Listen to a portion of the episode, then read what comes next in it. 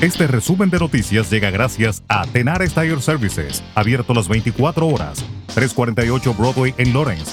Teléfono 978-327-6802.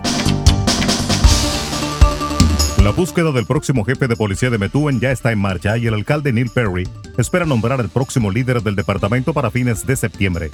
Un panel de nueve funcionarios y residentes de la ciudad está realizando entrevistas vía Zoom a 25 solicitantes de todo el país, dijo el alcalde. Según Perry, ese grupo reduciría los solicitantes a seis antes de crear un subgrupo para entrevistar a esos solicitantes en persona. Luego, Perry y el jefe de policía interino Thomas McKinney interrogarán a dos finalistas, quienes también se reunirán y serán entrevistados por el Consejo Municipal, según el alcalde. Las autoridades sanitarias de Estados Unidos se plantean volver a recomendar que los vacunados contra el COVID-19 vuelvan a llevar mascarillas ante un aumento de contagios que está llevando al país en la dirección equivocada. Así lo indicó este domingo el principal epidemiólogo del país, Anthony Fauci, tres días después de que los Centros para el Control y Prevención de Enfermedades, CDC, aseguraran que por el momento no había ningún cambio en su política sobre el uso de mascarillas. En Nicaragua, el aspirante presidencial de la oposición, Noel José Vidaurre Argüello, de 66 años, fue puesto el sábado bajo custodia policial para ser investigado por supuesta traición a la patria, informó la Policía Nacional. Vidaurre, un veterano político conservador, se convierte en el séptimo aspirante a la presidencia de Nicaragua de la oposición en ser aprehendido en ese país a menos de cuatro meses de las elecciones en las que el presidente del país, el sandinista Daniel Ortega, en el poder desde 2007, busca una nueva reelección.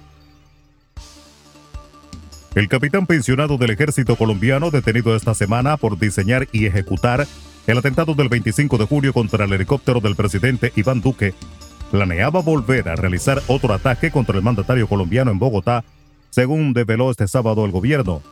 La Fiscalía informó el pasado jueves de la detención de 10 disidentes del Frente 33 de las FARC y también del ex militar Andrés Fernando Medina Rodríguez, alias El Capi, que presuntamente había ejecutado y diseñado el plan criminal tanto del ataque contra el helicóptero donde viajaba Duque, como el ataque 10 días antes con carro bomba contra una brigada del ejército.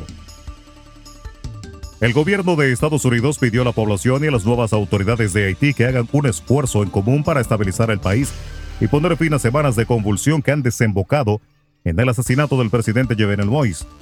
Se merecen democracia, estabilidad, seguridad y prosperidad y estamos con ustedes, declaró la embajadora de Estados Unidos en Haití, Linda Thomas Greenfield, para quien la constitución de un nuevo gobierno en Haití es un paso más que necesario para el diálogo inclusivo tan soñado por la nación haitiana. En República Dominicana, luto, consternación, tristeza, dolor, ha dejado entre los residentes de la provincia de la Altagracia, especialmente en Higüey y en todo el país.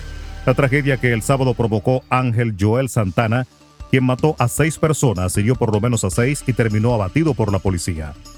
El victimario era un hombre de 39 años, propietario de bancas de lotería y apuestas, y según las autoridades de Higüey, el suceso violento comenzó en horas de la tarde en la vivienda en que compartía con Santana con su pareja Angélica María Acosta en el barrio 21 de enero. Las autoridades judiciales de Higüey investigan las posibles causas que habrían provocado el accionar violento y criminal de Ángelo Santana. El Hospital General y de Especialidades Nuestra Señora de la Altagracia dio a conocer la identidad de las personas que fueron abatidas por Ángelo Santana.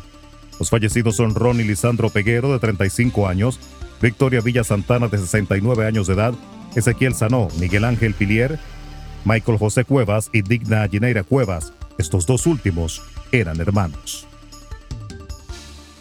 Resumen de noticias. La verdad en acción. Jorge Auden. Conduzca seguro confiando el cuidado de sus ruedas a Tenares Tire Services, abierto las 24 horas, los 7 días de la semana. 348 Broadway en Lawrence. Al comprar gomas nuevas, recibe reparación de por vida, además de otros servicios también de por vida.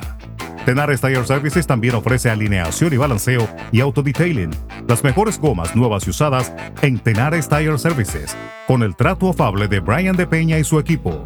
Tenares Tire Services, 348 Broadway en Lawrence. Teléfono 978-327-6802.